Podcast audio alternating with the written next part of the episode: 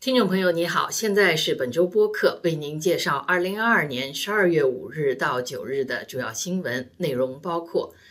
人权组织称在加拿大境内发现新的中国警务站，其中一个位于温哥华；加拿大食品价格年度报告，明年食品继续涨价；网络安全调查，大赦国际加拿大分部遭到来自中国的网络攻击。联合国生物多样性大会 （COP 十五）在加拿大蒙特利尔市开幕。加拿大政府三年防疫支出审计结果达到目标，但浪费严重。加拿大银行今年以来第七次提高利率，将基准利率提高零点五个百分点到百分之四点二五。加拿大皇家骑警已暂停与中国有关联公司的采购合同。下面请听新闻的详细内容。西班牙人权组织保护卫士说，除了早些时候被披露的三个中国警务站外，加拿大境内还有另外两个警务站，其中一个设在温哥华，另一个的地点尚未查明。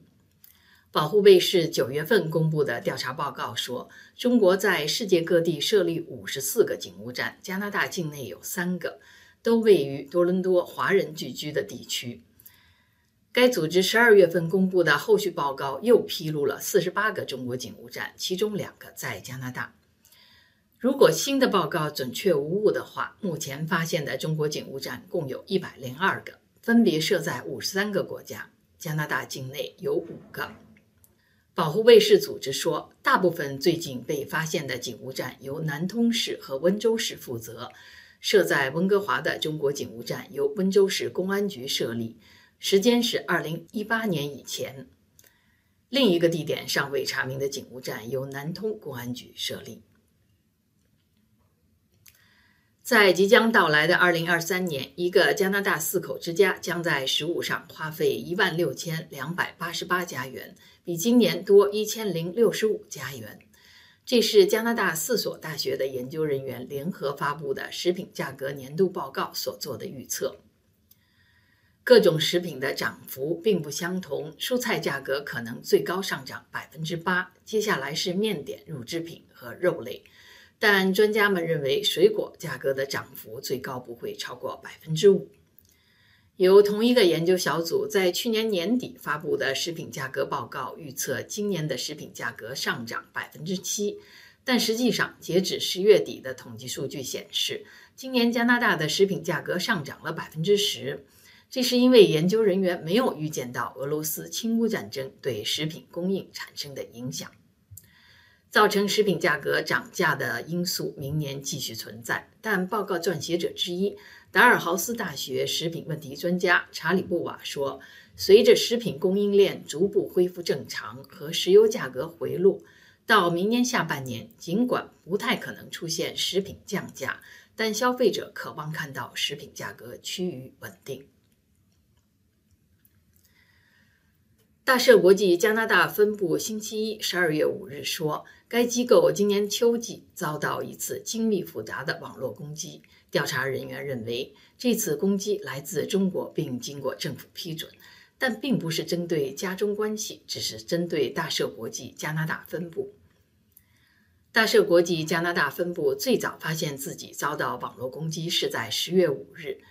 受委托调查此案的英国网络安全公司刚刚交出了调查结果。调查人员认为，这次网络攻击具有高级持续性威胁的特征。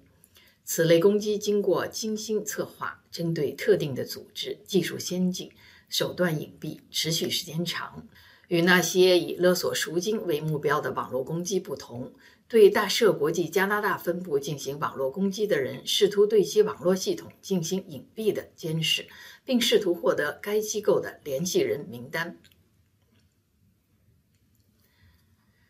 联合国生物多样性大会 （COP 十五）星期二，十二月六日在蒙特利尔市开幕。加拿大总理特鲁多、魁北克省长勒格和联合国秘书长古铁雷斯发表讲话。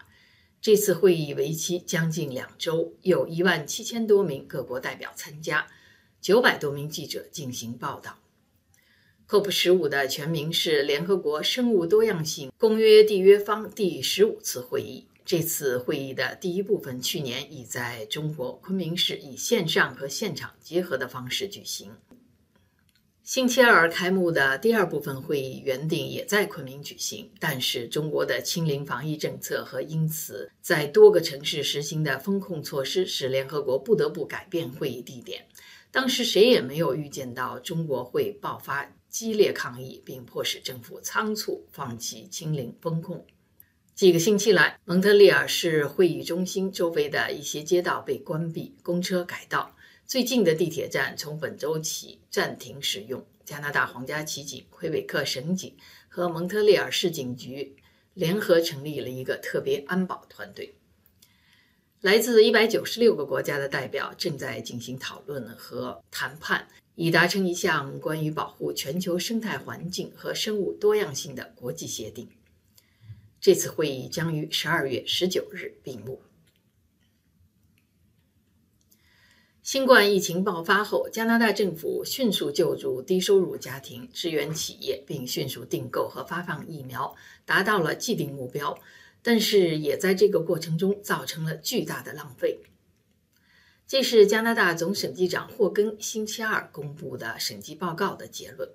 报告说。对各种疫情紧急补助项目的审计显示，疫情开始后，他们迅速向个人和企业提供了资助，防止了贫困人口增加，并帮助了经济从疫情中复苏。